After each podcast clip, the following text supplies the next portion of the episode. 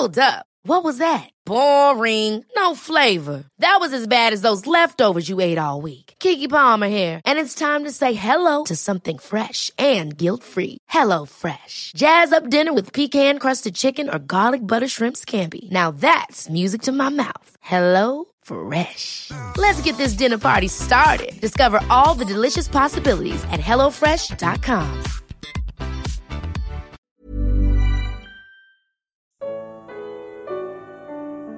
Por que não devo confiar em minhas obras? Comentário do Evangelho de Mateus com Mari Persona. O capítulo 6 de Mateus começa falando de duas coisas: da sublime relação que Deus deseja ter com suas criaturas e da vergonhosa hipocrisia religiosa. A primeira coisa que chama atenção nesse capítulo é a palavra Pai. Ela aparece dez vezes nos 18 primeiros versículos do capítulo.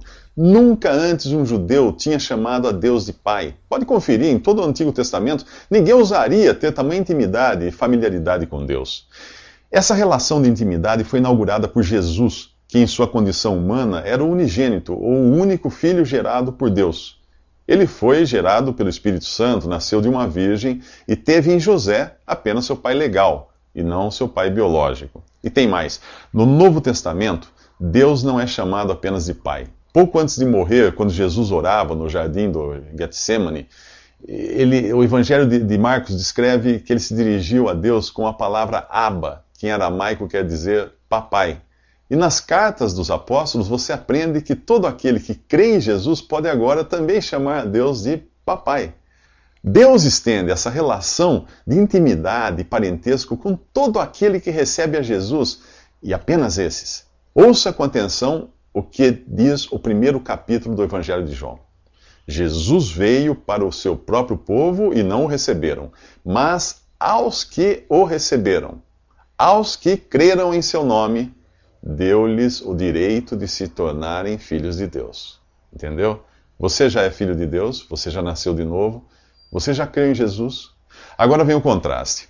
Jesus expõe a hipocrisia do homem religioso, aquele que dá esmolas e faz orações para ser visto e elogiado pelos homens. Segundo Jesus, esse cara já recebeu a sua recompensa. Qual? Horas. Ser visto e louvado pelos homens. O que ele está dizendo é que um cara assim deve se dar por satisfeito por receber o que procurava, nada mais. Esmolas e orações são coisas tão boas quanto as muitas árvores frutíferas que Deus plantou lá no jardim do Éden, para Adão e Eva se alimentarem. O que aconteceu? Eles foram comer da única árvore que Deus tinha ordenado que não comessem. Foi a origem do pecado, da rebelião do ser humano, da queda do ser humano que se rebelou contra o seu Criador. Quando Adão e Eva viram a besteira que tinham feito, tentaram se esconder de Deus entre as árvores do pomar. O homem religioso é assim. Ele tenta se esconder de Deus entre as próprias coisas que Deus aprova, como esmolas e orações. Tenta disfarçar, tenta fingir, dissimular, encobrir o seu pecado. O nome disso? Hipocrisia. É. Jesus veio ao mundo para salvar pecadores, e são estes, pecadores, que Deus procura. Se você continuar se escondendo atrás de sua religião, de suas boas obras, de suas orações, para parecer que não é um pecador, como espera ser encontrado por Deus? Como espera ser salvo? Vamos lá. Se exponha, se abra, se escancare para Deus, confesse a Ele que você é realmente um pecador e creia que Jesus morreu por você. Creia nele como seu Senhor e seu Salvador. Só falta isso para você ser chamado de filho de Deus e poder olhar para Deus e dizer: Papai. Orar é se reconhecer fraco, incapaz e dependente de Deus. Nada disso agrada o ser humano que desde criança é ensinado a ser independente e quando cresce consome livros de autoajuda. Portanto, a oração é a negação da autossuficiência. Jesus ensina que orar não é ficar repetindo palavras como, como fazem os pagãos, não é entoar sons hipnóticos, como aqueles mantras tibetanos, ou usar de palavras mágicas ou fórmulas secretas para liberar algum tipo de energia cósmica. Não. A oração não é o Shazam ou abracadabra do cristão. Orar é comungar com Deus nossas necessidades, é sentar-se ao lado dele e conversar sobre elas. Mas por que orar se Deus sabe de antemão o que nós precisamos ou o que nós vamos pedir? Bem, Porque ele quer enxergar dependência em nós. E porque ele gosta quando nós conversamos com ele. Orar é fazer o caminho inverso do homem no Éden, que quis ser independente de Deus, autossuficiente, dono do seu próprio nariz. A oração nos põe de volta em nosso devido lugar. Antes de ensinar a oração conhecida como Pai Nosso, Jesus condenou a mera repetição. Você se lembra disso? Repetir as palavras. Portanto, o Pai Nosso não é uma oração para ser repetida. Trata-se de um modelo de como nós devemos orar. Não é o que, mas o como. Primeiro vem o reconhecimento da posição que Deus ocupa no céu, acima de nós, e, e, e também o reconhecimento da sua santidade, que significa a separação de todo mal.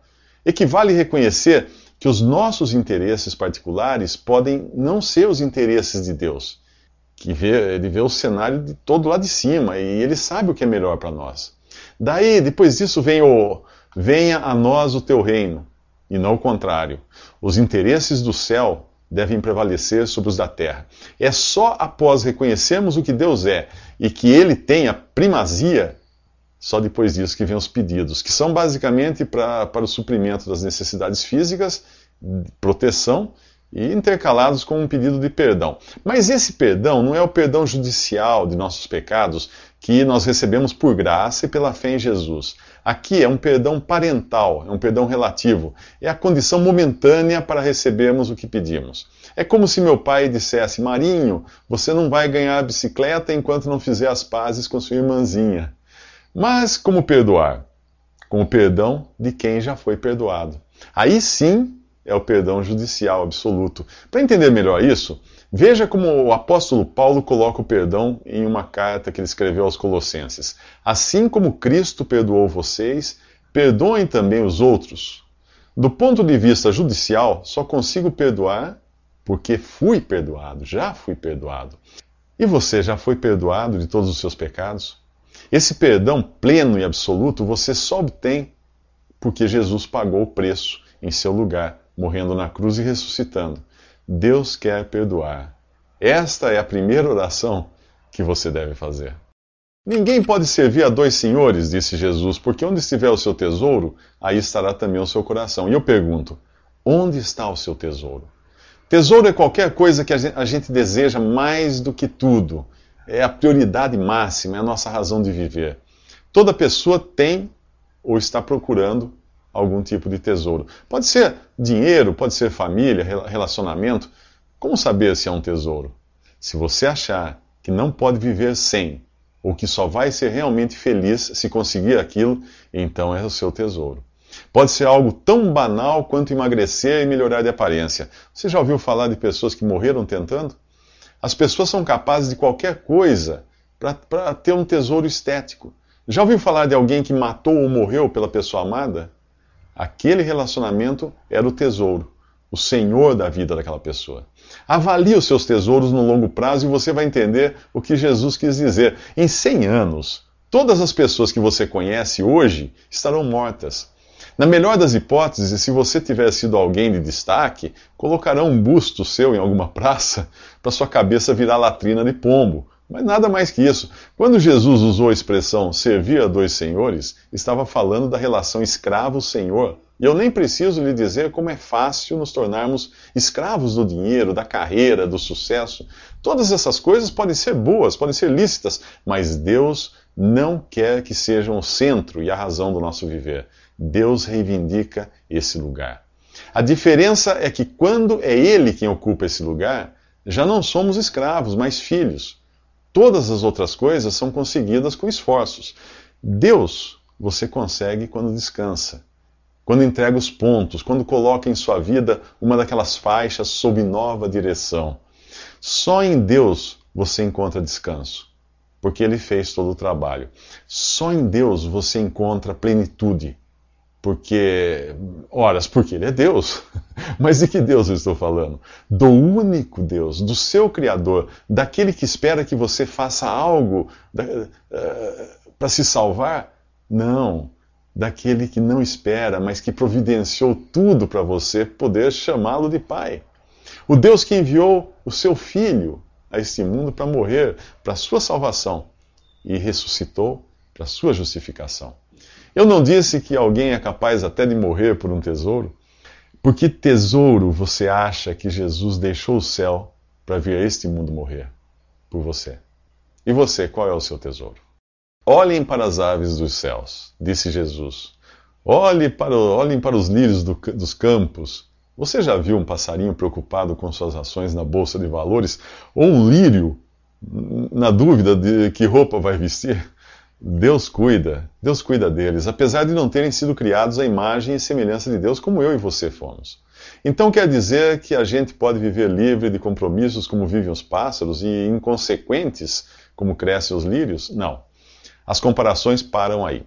Tanto os lírios como os pássaros vivem para comer, beber e se multiplicarem. E você? Você vive para quê?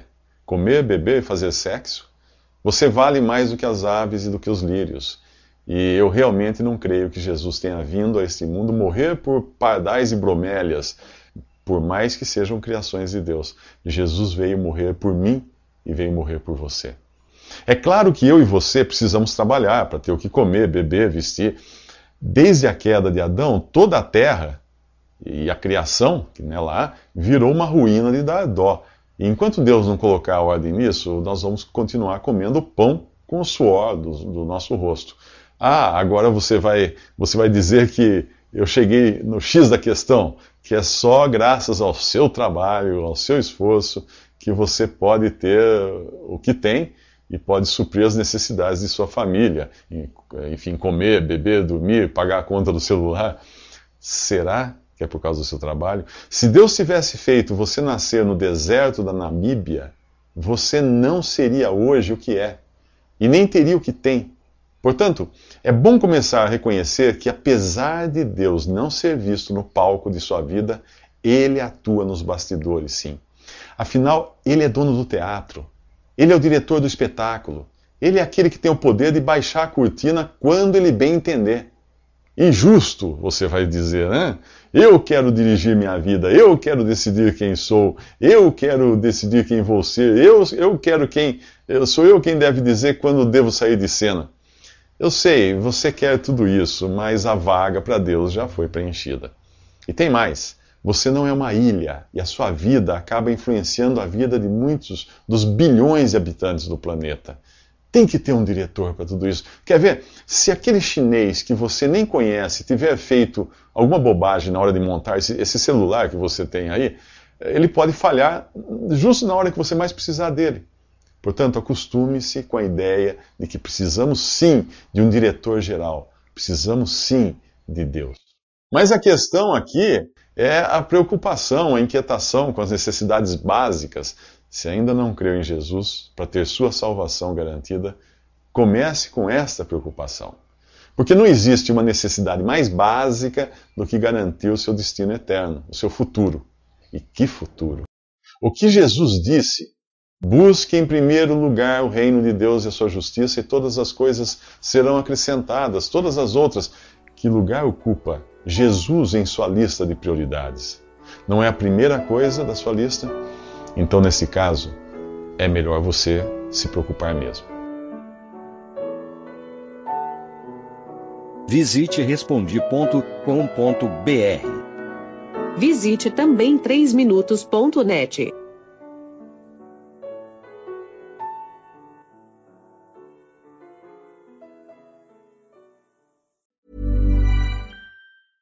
Ever catch yourself eating the same flavorless dinner three days in a row? Dreaming of something better? Well, HelloFresh is your guilt-free dream come true, baby. It's me, Kiki Palmer. Let's wake up those taste buds with hot, juicy pecan-crusted chicken or garlic butter shrimp scampi. Mm. Hello Fresh. Stop dreaming of all the delicious possibilities and dig in at HelloFresh.com. Let's get this dinner party started.